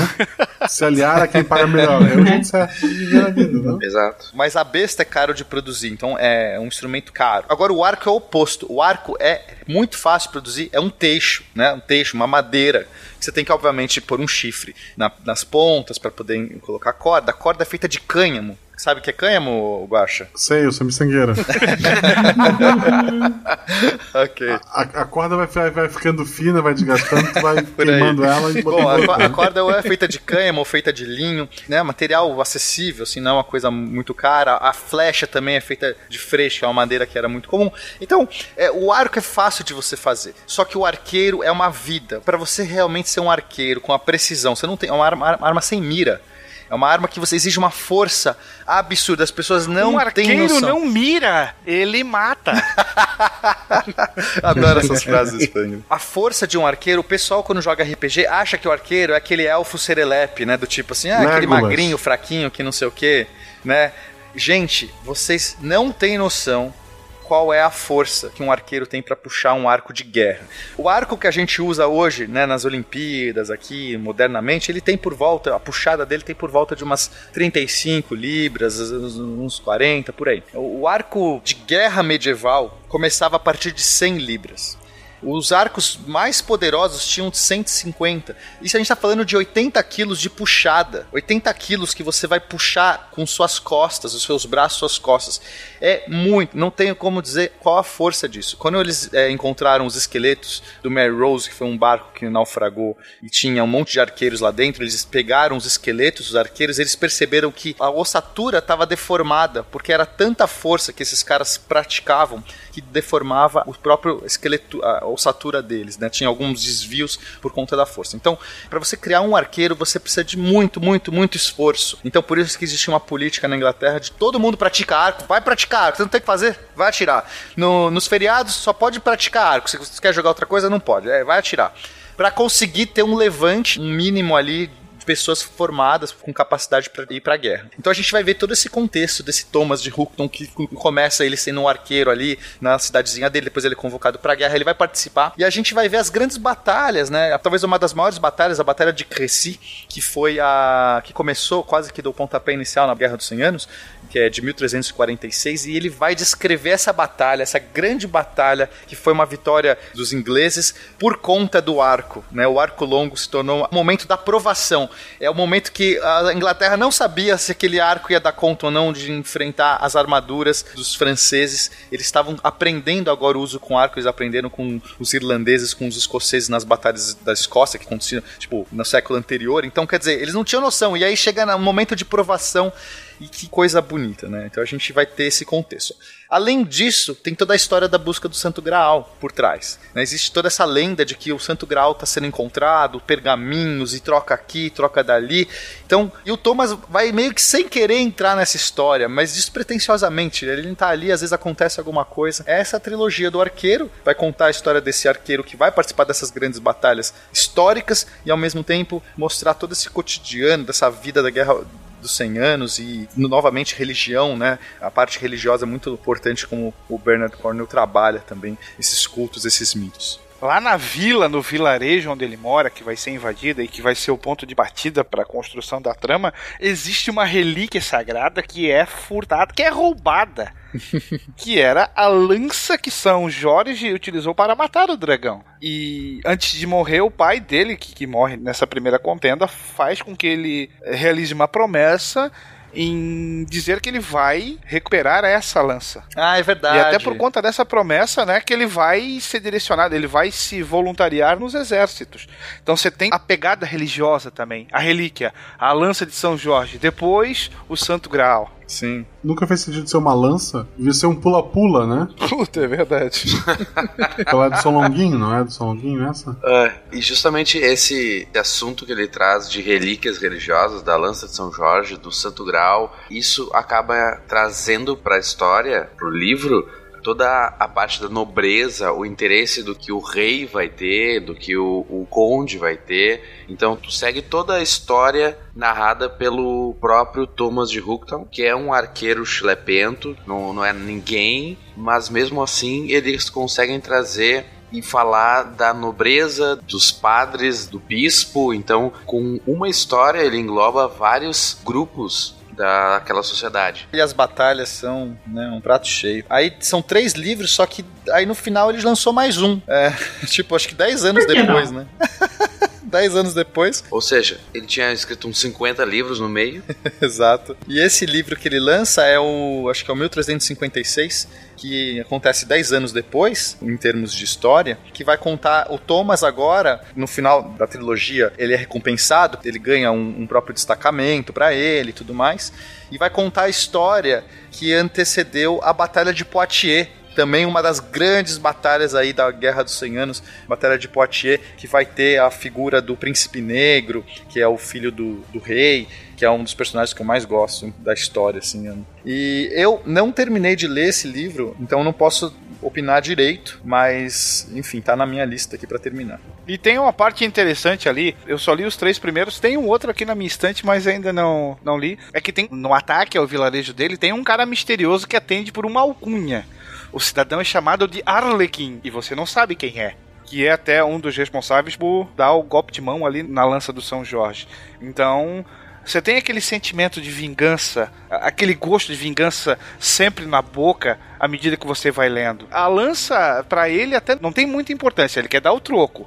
Então, basicamente, ele, sei lá, ele pode até ser considerado como uma espécie de anti-herói da história o próprio Thomas em relação a isso. Ele tá cheio de problemas, ele não é nem um pouco heróico. Tem horas que ele fica de saco cheio, e aí depois ele pensa novamente. Tem hora que ele se engraça com uma moça lá também e não quer saber do resto. Tanto é que ele não é o herói da história, porque em alguns momentos ele tá participando de um grupo de saque, daí então, ah, ele vai lá, saqueia, põe fogo numa fazenda, mata as pessoas, estupra aqui, sabe? É. Mas isso era o cotidiano daquela vida. Então tu fica assim, nossa, esse é o, é o cara bonzinho da história. Não. não é que é o bonzinho, ele é o principal. Ponto. Você não precisa ter o, o, o herói que é o, o guia moral da história nesse ponto, né? Ele é só o protagonista, né?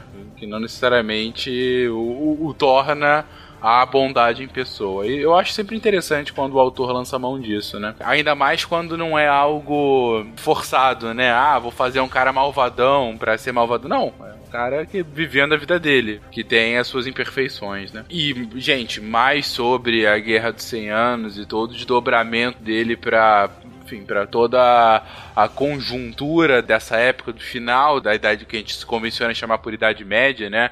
E todo o reflexo que vai ter para a Renascença, enfim, em sidecasts futuros. À medida que a Fera Negra se aproximava, a fuga para Arthur e seus cavaleiros parecia impossível. Quando de repente o cartunista teve um infarte fulminante. O perigo do desenho já não existia. A procura do cálice sagrado poderia continuar. Alguma outra coisa aqui sobre o arqueiro, gente? Sobre o arqueiro, não, mas sobre o Azankur. É um livro que não é de uma série, mas boa, eu boa. acho. Tá nessa temática da Guerra dos 100 Anos. Né? Exatamente, né? é. E é sobre um arqueiro, é sobre a Guerra dos 100 Anos, acontece no século seguinte. É, 1415, eu acho. Pelo menos a batalha é de 1415, deve ser por ali. A história, se eu não me engano, começa em 1413. E aí vai culminar na própria famosa batalha depois em 1415. O que eu acho legal desse livro, eu recomendo, porque é um fechadinho do Cornwell não é uma série. Então tu não vai. Ah, eu vou ter que ler três livros para saber se eu gosto mesmo de Bernard Cornwell. Lê esse que tem início, meio e fim, é fechadinho, com certeza não vai ter uma sequência. Olha, não fale. Eu, eu, é, eu acho que podia cortar esse pequeno spoiler aí. É, é, eu, eu tomei um spoiler agora. Eu fiquei assim apaixonado. Eu comecei por esse também e depois comi os, todos os outros seguintes. Eu Se eu não me engano, tem uma adaptação pro cinema sendo feita. Esse é uma trilogia de um livro só, então. É, basicamente. basicamente. Mas eu vou falar que, como eu comecei lendo pelo Crônicas Saxônicas, né, que são 10, e ele não quer parar nunca de escrever, quando eu fui ler O Condenado, que é um livro só, e são acho que 350 páginas, eu achei que tinha alguma coisa errada. Fiquei algum tempo procurando ah, na internet, sim. tipo, qual é a continuação desse livro? O que eu tenho que ler depois? É, Stonehenge também é um livro só, né? É, Stonehenge também. É. Stonehenge também é um só. É o, a exceção. Eu recomendei esse pra minha namorada. Eu pensei, meu Deus, tu precisa ler! Olha isso! E, tipo, eu tava com a cabeça explodindo ainda. E ela leu até o fim, meio remando assim, mas não gostou. Mas deu a chance, então. Então eu acho que se, se a pessoa começar por uma série, talvez a série vá melhorando. Tipo, a do arqueiro, eu achei que ela melhorou ao longo da série, até ficar meio ruim no fim, no, no último, no quarto livro da trilogia. Então dá pra dizer que é uma trilogia mesmo. e. Mas a Zancur eu acho ótimo, tem precisão histórica, como a gente comentou no início, tem intriga, tem. Nossa, é sensacional, sensacional. É, a Zancur, imagino que seja baseada na batalha de mesmo nome, isso. não? Uhum. 25 de outubro de 1415. Uhum, famoso Dia de São Crispim. Isso. Exatamente. Exatamente, gente. Mas, enfim, saindo da Guerra dos 100 Anos, que mais uh, Cornwell nos trouxe? Não, o próximo é Sharp.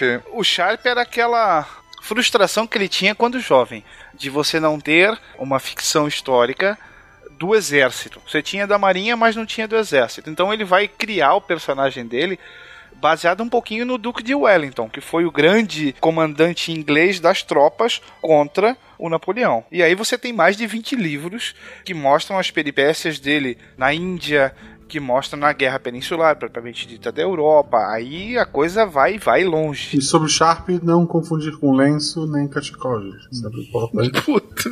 Tá por dentro da moda. Mas você tem como pano de fundo a Companhia das Índias Orientais, é, tem toda essa pegada daí. E aí passando pelas guerras napoleônicas. Se eu não me engano, a a história do Richard Sharp ele começa a servir ao, ao exército na Índia. E depois é que ele vem pra batalha nas guerras napoleônicas. Bom, depois desse ainda teve o Forte, né? Que é um livro que se passa nos Estados Unidos, né? Que, que tem ó, o contexto histórico da Guerra de Independência, mas na mesma lógica dos demais, né? E também é esse que vocês comentaram, o, o Condenado, né? Que aí já se passa na Inglaterra pré-revolução industrial, a gente tá falando aí de início do século XIX, né? Que também muda um pouquinho o estilo para ser uma coisa mais Sherlock Holmes. E é- essa é a pequena bibliografia dele, né? Só pra dar um- uma palhinha no que tu falou aí, ag- agora muda um pouco pra ser Sherlock Holmes.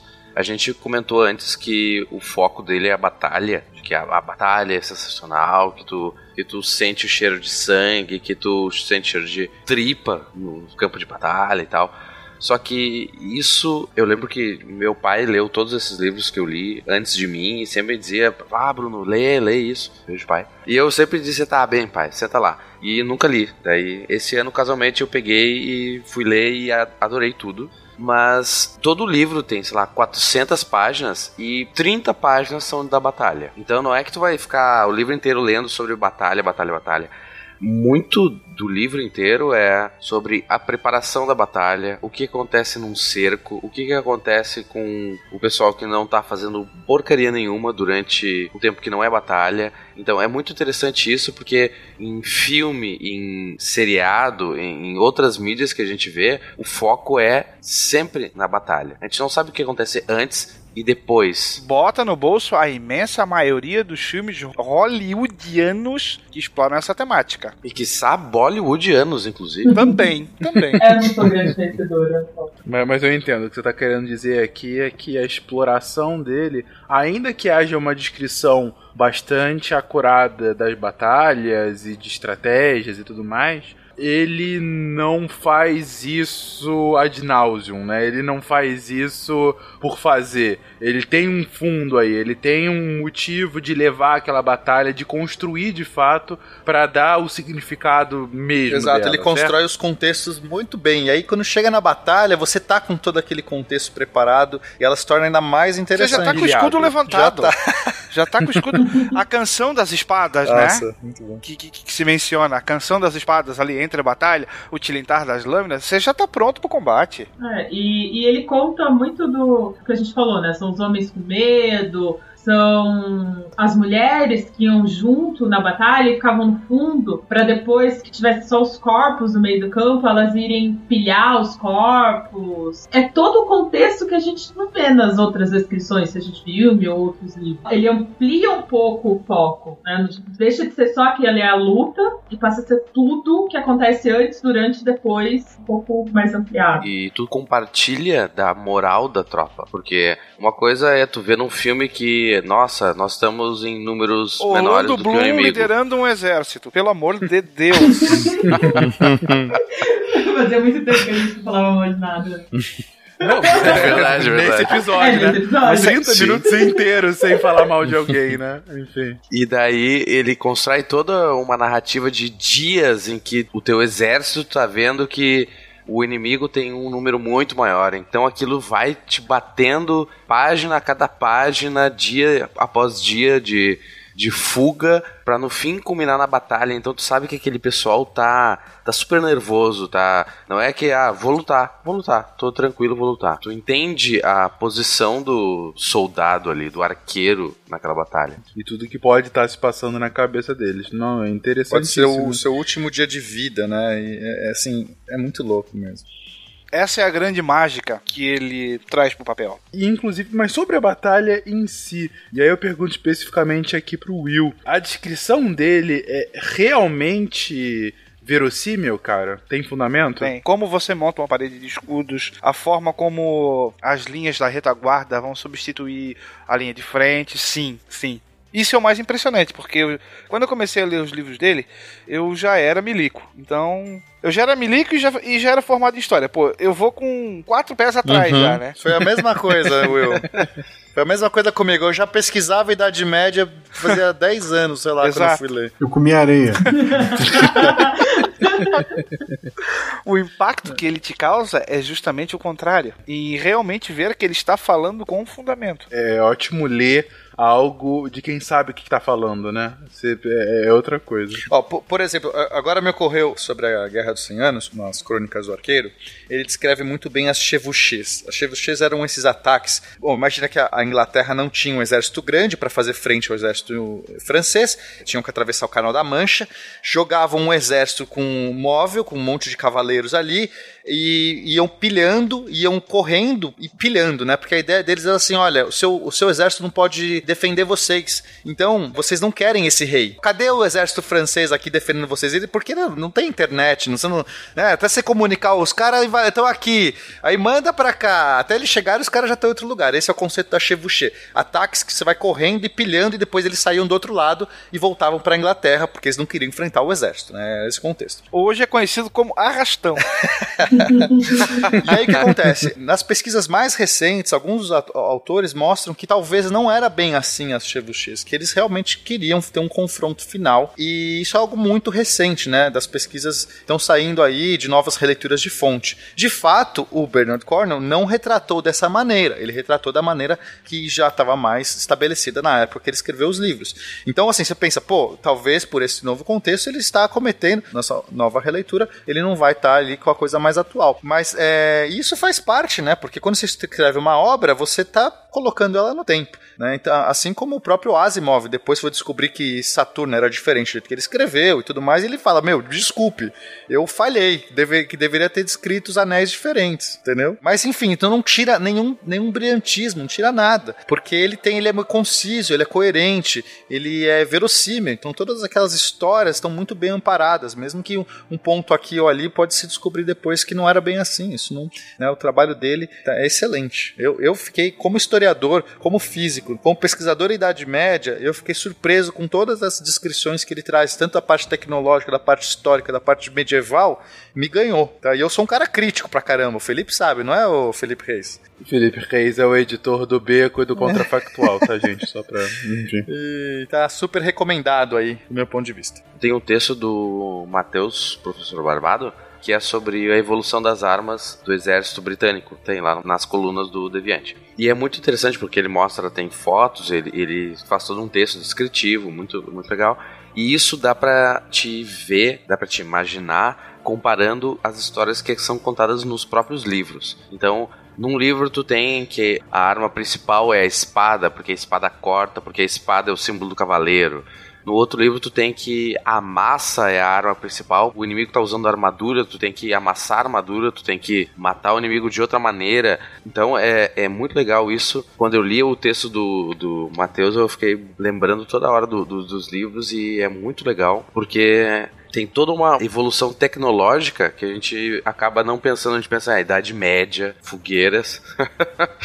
fogueiras. Fogueiras e, são e- modernas, hein? Não são É, medievais. a gente tem que revisitar de novo esses períodos aí, porque... É, não, era brincadeira, desculpa. Não, não, eu sei. o Will levou, levou pra parada séria, então... Já é tão é, repetido isso aí, tu não sabe até que ponto é ironia ou se é uma mera, né? É, vai reproduzindo o discurso, né? A gente tem que quebrar um pouco. Concordo. Boa, Will. Sou seu fã, né? Isso aí. Desculpa, eu shame. Então a gente pensa da Idade Média, que não tem uma evolução tecnológica, mas tu tem, e, e acho que até o Pena é mais propício para falar sobre isso, de evolução de, de armas e material, né? O tema do meu mestrado em Idade Média era a evolução das armas e armaduras durante a Guerra dos 100 Anos. Era justamente como, no contexto da Guerra dos 100 Anos, existia uma corrida armamentista, tal qual a gente foi ver aqui no, no século XX e tudo mais, que você vê uma transformação em cento e poucos anos, você vê uma transformação absurda, absurda, nos níveis tecnológicos, nos níveis de uso das armas, na evolução das armas e nas táticas de guerra. Então você fala, 100 anos eles conseguiram sair das malhas e irem para as armaduras de placa completas. Tem muito disso de você ver a arma que vai ganhar e o outro faz a armadura para vencer e aí aquilo fica, né, o uso do cavalo, o uso do arco, o uso do, da, das linhas de frente, você sai da parede de escudo lá no contexto do século 10, 11 e aí você reinventa um novo jeito de combate, tudo isso é vivo, se reinventando a todo momento. Vocês quatro ávidos leitores de Cornwell, resumo rapidamente por que eu devo começar a ler, porque o Guache deve começar a ler, porque esse ouvinte desavisado que está ouvindo agora é, e não leu Bernard Cornwell deveria começar a ler a obra dele. Me convença, 30 segundos. Porque você está errado. Obrigado, foi bem sucinto. É, alguma outra? Dê uma chance ao sangue, suor e fezes. Se quando você vê um filme e aí tem lá no final, né, essa história inspirada em fatos reais, ou, né, você descobrir, quando você vê aquela história que você viu naquele filme, você fala, caraca, que coisa absurda, coisa louca, e aí você fala assim, isso aconteceu de verdade, e isso dá um, um- fica mais legal ainda por você pensar que aquela história aconteceu, Bernard Cornwell faz isso com você, porque ele conta histórias incríveis, ele conta histórias muito legais, as coisas acontecem, e no final ele fala assim, só que tudo isso aqui que você está vendo, grande parte disso é de verdade. Então, pô, fica muito mais saboroso. Eu acho que o Bernard Cornwell ele traz a acurácia histórica. O que eu não sou um pesquisador histórico como Pena e o Spengler. Pesquisador histórico tá errado, né? Historiador, melhor. Mais Ah, sucinto. obrigado. Ei, Mas vocês dois são históricos, estão marcados na linha do tempo. Caraca, eu sou careca também.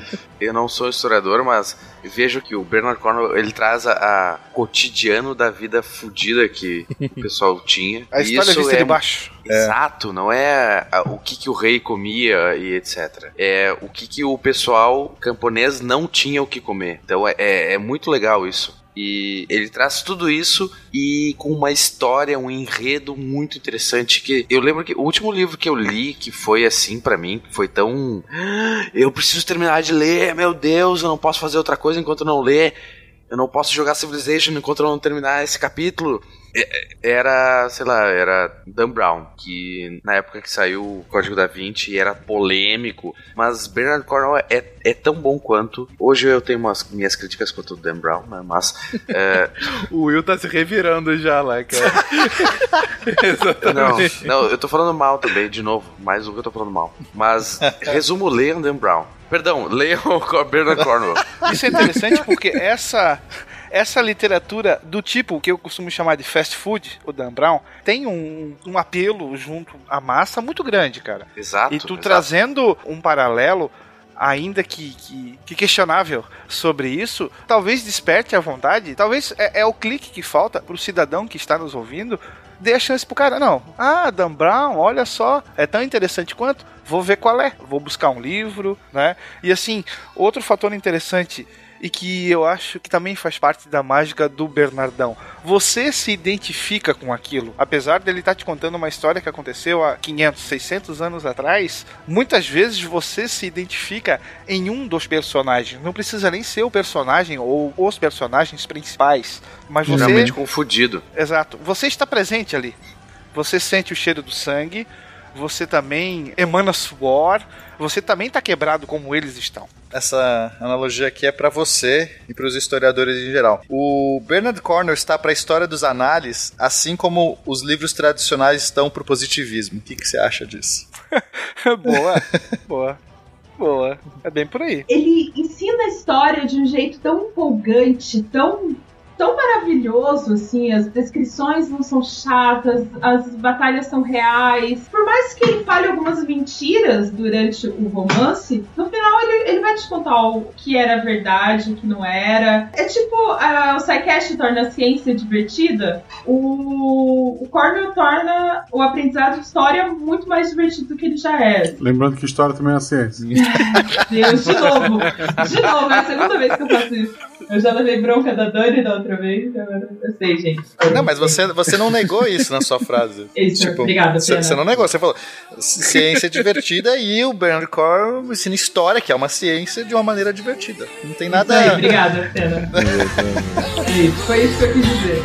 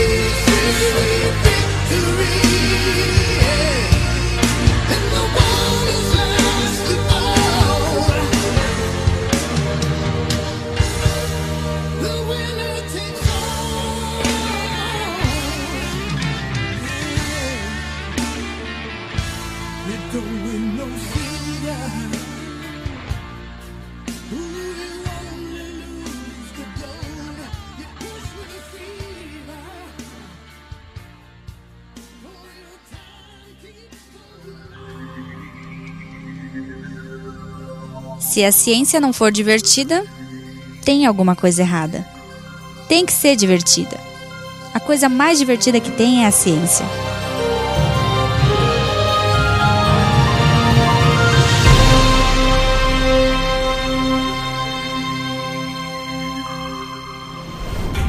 Este programa foi editado por Tapcast. Edições e Produções de Podcast.